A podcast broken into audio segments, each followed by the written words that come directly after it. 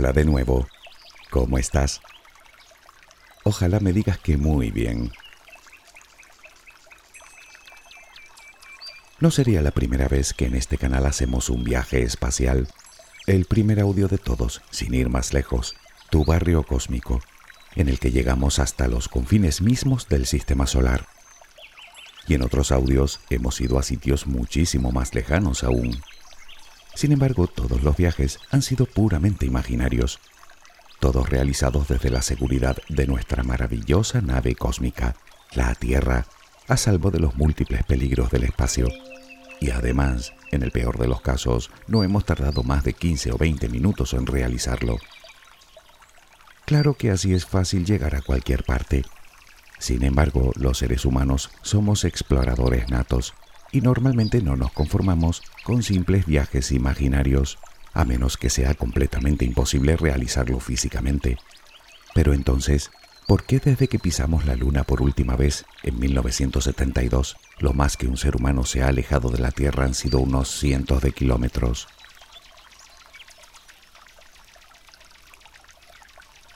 Bueno, en realidad, los problemas que plantea la exploración espacial son incontables, como luego veremos, pero hay uno, sobre todo, que lo hace especialmente complicado. Y ese no está en el espacio, ese lo tenemos aquí. Ya lo decía el gran escritor Francisco de Quevedo, poderoso caballero es don dinero. Si equiparamos el costo de la misión Apolo a los precios actuales, resulta que cada alunizaje salió por la módica cantidad de casi 20 mil millones de dólares. Y eso que la Luna está, como quien dice, a la vuelta de la esquina, a la que vamos y venimos en una semana. Imagina lo que puede costar aterrizar en Marte, un viaje que, con la tecnología actual, ida y vuelta duraría más de dos años. Para que te hagas una idea, poner a un hombre en órbita cuesta más de lo que vale su propio peso en oro. Tan solo el traje que llevan los astronautas ronda los 15 millones de dólares. Y es que no importa por dónde lo mires, desde el punto de vista económico, físico, de ingeniería, de factor humano. El viaje espacial tiene de todo menos de sencillo. Nuestra especie lleva muchos años trabajando en la conquista del espacio. Queremos saber qué hay ahí afuera.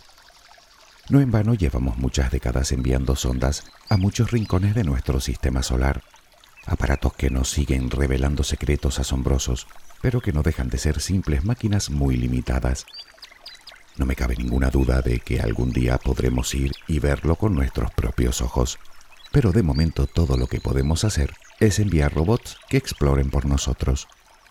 Te adelanto que el aspecto económico es solo el primero de los inconvenientes.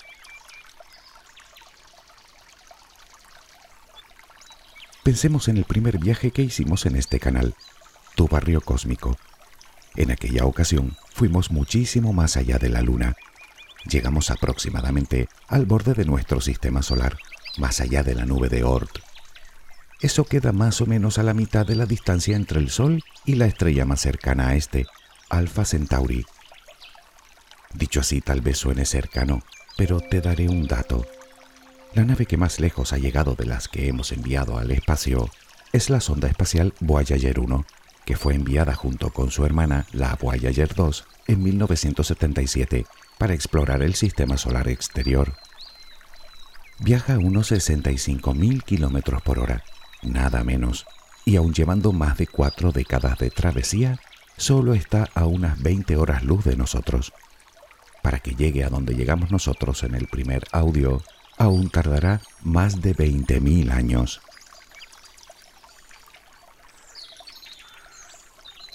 Y aquí viene otro gran problema que nos plantea el espacio que es verdaderamente enorme. La Luna está a solo 384 mil kilómetros de la Tierra, unas nueve veces la circunferencia de nuestro planeta. Si pudiéramos ir en un Fórmula 1 a máxima velocidad y sin parar, nos llevaría más de un mes y medio. Me dirás que una nave espacial viaja a muchísima más velocidad, es verdad, pero aún así siguen siendo velocidades ridículas. Puede que para llegar a la Luna no, pero para llegar al siguiente objeto celeste más cercano, Marte, necesitamos, como te dije, seis meses de viaje. El motivo recae en los propulsores químicos que se utilizan hasta el momento, en los motores. El funcionamiento es razonablemente sencillo. Mezclan en una cámara de combustión el combustible y el oxidante, es decir, hidrógeno y oxígeno. Al prender esta mezcla, los gases calientes se expanden muy rápidamente. Esos gases escapan con fuerza por las toberas, impulsando a la nave en la dirección opuesta, exactamente igual que los fuegos artificiales, salvo que estos utilizan pólvora negra y el oxígeno de la atmósfera. Dicho de otra manera, el motor de una nave espacial es algo así como una explosión controlada y continuada. ¿Recuerdas el transbordador espacial? Como sabes, fueron retirados del servicio en 2011.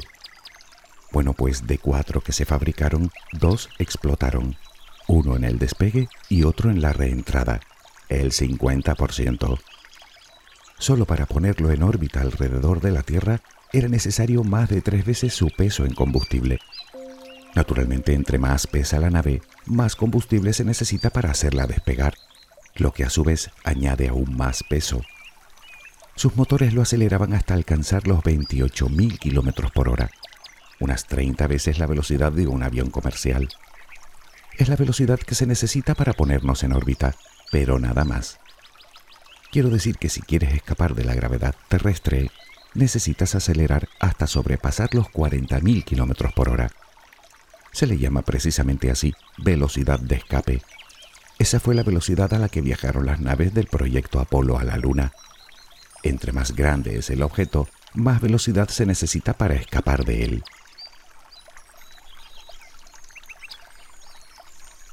Varias ondas espaciales han superado con mucho todas estas velocidades, hasta llegar incluso a cientos de miles de kilómetros por hora.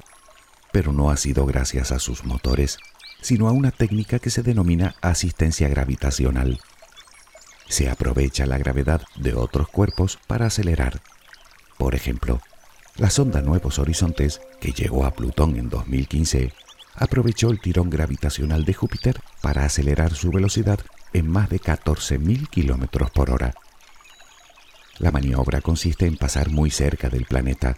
Si el ángulo es el correcto, la nave saldrá disparada por el otro lado. Bueno, pues aún así, la Nuevos Horizontes tardó nueve largos años en llegar al planeta enano. Y eso que hablamos de un aparato que pesa menos de la mitad que un vehículo familiar.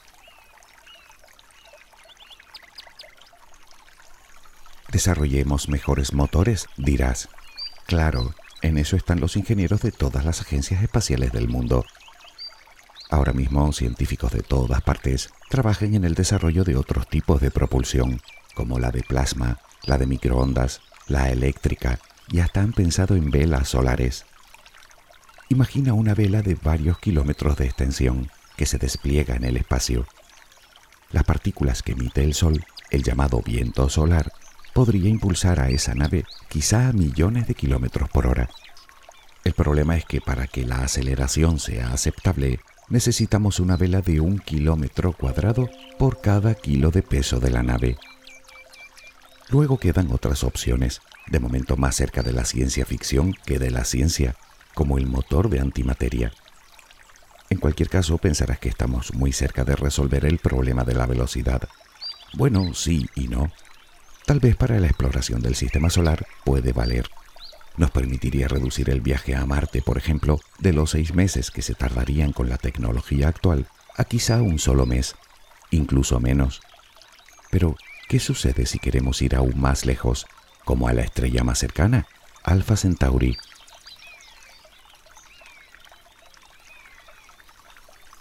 Es fácil pensar que el desarrollo de propulsores más potentes y eficientes que nos permitan velocidades infinitas solo es cuestión de tiempo, pero no.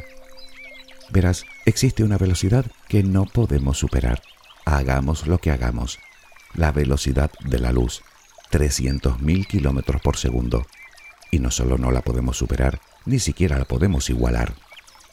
Un principio físico dice que un objeto que viaja a la velocidad de la luz, su masa y su energía serían infinitas, y por definición eso es imposible. Sin embargo, y aquí viene lo curioso, desde un punto de vista puramente físico, sí que podríamos viajar al 99,99% de esa velocidad. Vale, viajemos al 99,99% de la velocidad de la luz y asunto solucionado. Sigue siendo una velocidad alucinante, más de mil millones de kilómetros por hora. Bueno, puede que para explorar el sistema solar esté estupendo, pero hasta ahí. Por ejemplo, para realizar el viaje que hicimos en el primer audio, tu barrio cósmico, a esa velocidad nos llevaría un mínimo de dos años, y aún nos encontraríamos a mitad de camino de la estrella más cercana, que se encuentra a unos 4,2 años luz de aquí. La siguiente, la estrella de Barnard, a casi 6 años, y la siguiente, Wolf 359, a casi 8. Si quisiéramos viajar al centro de nuestra Vía Láctea, nos llevaría unos 26.000 años, y a esa velocidad, a la galaxia más cercana tardaríamos 2 millones de años.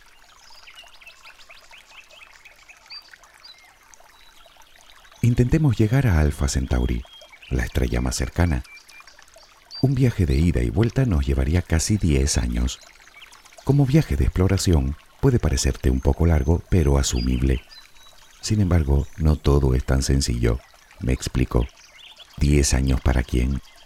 Me temo que solo para los pasajeros. ¿Qué quiero decir? Pues que a la vuelta comprobarían que en la Tierra ha pasado cerca de un siglo. No, no es teoría, es un principio físico. La velocidad ralentiza el tiempo. O dicho de otra manera, para los viajeros que se desplazan a velocidades próximas a la luz, el tiempo se ralentiza, lo que no sucedería para los que nos quedamos aquí. Los tripulantes de la estación espacial, por ejemplo, viajan a unos 28.000 kilómetros por hora, muy lejos de la velocidad de la luz, y con todo ya se notan los efectos, aunque eso sí, la diferencia entre sus relojes y los de la Tierra varían en solo unas escasas milésimas de segundo. Es obvio que si queremos ir muy lejos, tendremos que idear otras fórmulas que nos permitan viajar mucho más rápido que la luz. Pero no decíamos que era físicamente imposible.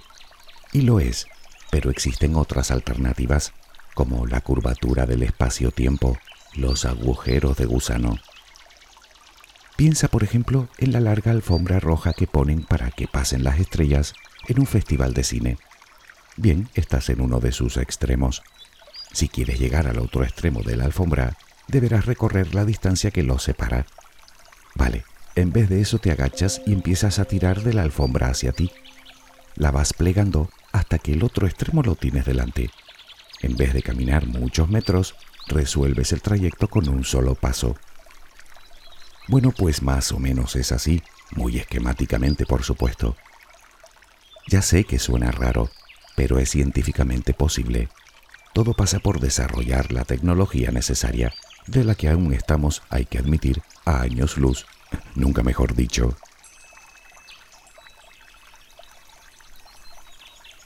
¿Y qué hay del factor humano? ¿Cómo nos afecta la estancia en el espacio? La especie humana está concebida para vivir en la Tierra.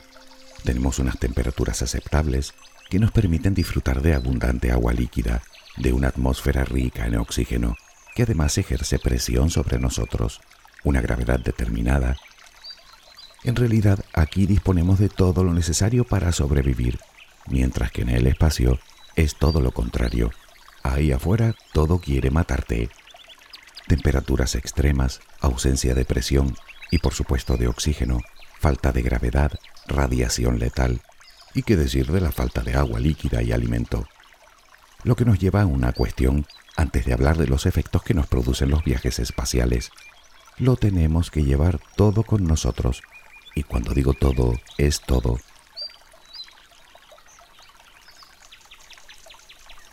Más de una vez te habrás ido de excursión. Pues imagina que vamos a realizar una excursión inusualmente larga pongamos de dos años y medio, como un viaje de ida y vuelta a Marte con la tecnología actual. Para empezar, no te puedes bajar del vehículo en ningún momento. Y por cierto, en el espacio no puedes bajar la ventanilla y preguntar por la gasolinera más próxima. Es más, no puedes bajar la ventanilla. Punto. Morirías al instante. No te voy a contar lo que sufriría tu cuerpo porque pone los pelos de punta.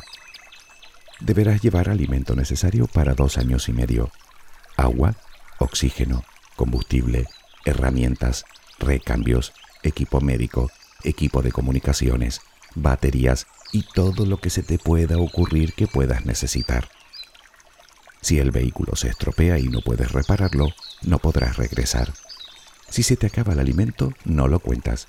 Si se te estropea el purificador de agua, si sufres una fuga de combustible, si falla la computadora de a bordo.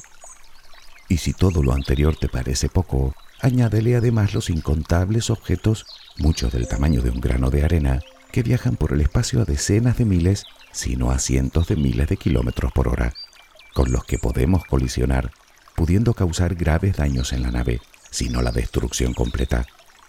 Cualquier cosa puede pasar. Pero sigamos con nuestra estrafalaria excursión. Para un viaje tan largo y arriesgado, lo lógico sería llevar a un equipo de varias personas, todas especialistas en distintos campos, para aumentar las probabilidades de éxito. Pero esto implica que la carga se multiplica Solo para llevar lo necesario ya necesitamos varios camiones bien grandes que gastan gran cantidad de combustible, que insisto, también deberemos llevar con nosotros. La pregunta es, ¿cómo se puede hacer todo eso con una sola nave? Tendría que ser descomunal. Bueno, en el caso del viaje a Marte, los científicos proponen otra idea, enviar primero otras misiones no tripuladas con el fin de llevar determinado material, como los hábitats, alimento, equipamiento y una última misión llevaría a la tripulación. Aunque aún así debe ser una nave lo suficientemente grande como para albergar a los tripulantes y todo lo necesario para un viaje de seis meses.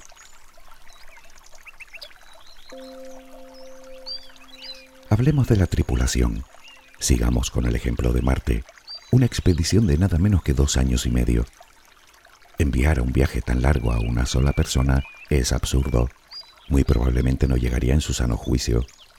Enviar a dos, demasiado arriesgado. Pues enviemos a 20 entonces. Demasiados. Cada uno equivale a un peso de muchas toneladas si contamos sus necesidades. Así que ni podemos pasarnos ni quedarnos cortos.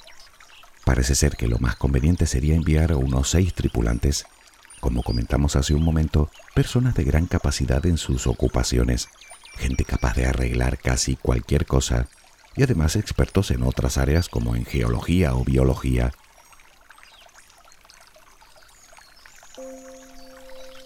La elección de la tripulación es crucial, y no solo por sus aptitudes.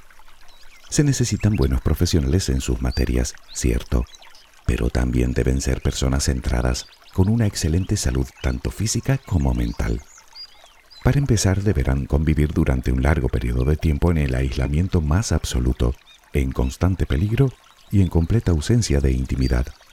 No es una buena combinación. Y los problemas psicológicos son solo el comienzo. Luego queda el deterioro físico, que es más que importante, comenzando por problemas de sueño. La falta de gravedad debilita el corazón, nos hace perder masa muscular en las piernas y nos descalcifica los huesos. Además, ese calcio, nuestro cuerpo tiende a eliminarlo a través de la orina, pero al ser una cantidad elevada puede producirnos cálculos en el riñón. Pero ahí no acaba la cosa. El hecho de que no haya gravedad hace que se redistribuyan los fluidos de nuestro cuerpo, aumentando sensiblemente en el cerebro, lo que produce cefaleas, sistema digestivo, oído interno. La verdad es que la falta de gravedad nos deja hechos una piltrafa. La única manera de evitarlo sería creando gravedad artificial en la nave. ¿Cómo? Haciéndola girar. ¿Has visto cómo lo hacen en las películas de ciencia ficción? Si la hace girar a determinada velocidad, puedes crear un G de gravedad, lo mismo que sientes en la Tierra.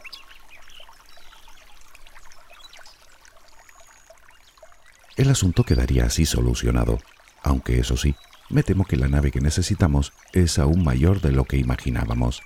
Pero en fin, como ves, los riesgos a los que se enfrentan los astronautas son abrumadores. De momento, la única manera que tienen de lidiar con ellos es siguiendo rigurosos programas de alimentación y de ejercicio físico. Pero sigamos porque llegamos a uno de los peligros más devastadores del espacio, la radiación. Hablamos de partículas subatómicas cargadas de energía que viajan por el espacio a gran velocidad. Estas partículas, para empezar, aumentan significativamente el riesgo de padecer cataratas, con la consiguiente pérdida de visión. Pero ojalá fuera ese el único problema. Esas partículas rompen las cadenas de ADN de nuestras células, produciendo mutaciones genéticas que podríamos transmitir a nuestra descendencia, si es que no perdemos también la fertilidad, o peor, desarrollamos una enfermedad mucho más grave. Aquí en la Tierra estamos bien protegidos gracias al campo magnético que desvía esas partículas, pero ahí afuera no. Y cualquiera que haya subido a la estación espacial lo sabe perfectamente. A veces las tormentas solares amenazan la integridad de los tripulantes y estos deben cobijarse en una especie de refugio que hay en el interior de la estación hasta que pase el peligro. Podemos hacer las paredes de la nave más gruesas, pero no parece una solución viable. Otra, crear en el interior un refugio de plomo, un material suficientemente denso como para detener esas partículas, pero pesa demasiado. Parece ser que la solución más lógica sería crear un campo electromagnético alrededor de la nave, como en la Tierra, tecnología que por cierto tampoco tenemos. Está claro que aún nos queda un largo camino por delante. La historia de la exploración espacial solo acaba de comenzar. ¿Hasta dónde llegaremos? ¿Qué descubriremos? ¿Qué encontraremos? ¿O a quién? Nadie tiene las respuestas, lo que desde mi punto de vista lo convierte en algo aún más apasionante. Lo que sí parece cierto es que llegará el momento en el que la Luna sea un destino turístico más de fin de semana. El planeta Marte estará habitado por sus propias gentes y probablemente habremos establecido colonias en otras lunas del sistema solar o en otras tierras que giran alrededor de lejanas estrellas, tal vez en remotas galaxias. ¿Quién lo sabe? Puede que un día ni siquiera tengamos que dar un solo paso para ir a cualquier lugar del universo. Puede, pero mientras ese día llega, Nada nos impide seguir haciendo nuestros propios viajes imaginarios, ¿no te parece? Tal vez no logramos descubrir ningún misterio de ahí afuera. Vale, pero quizá dentro de nosotros sí. ¿Tú qué opinas? Espero que tengas una luminosa jornada. Hasta muy pronto.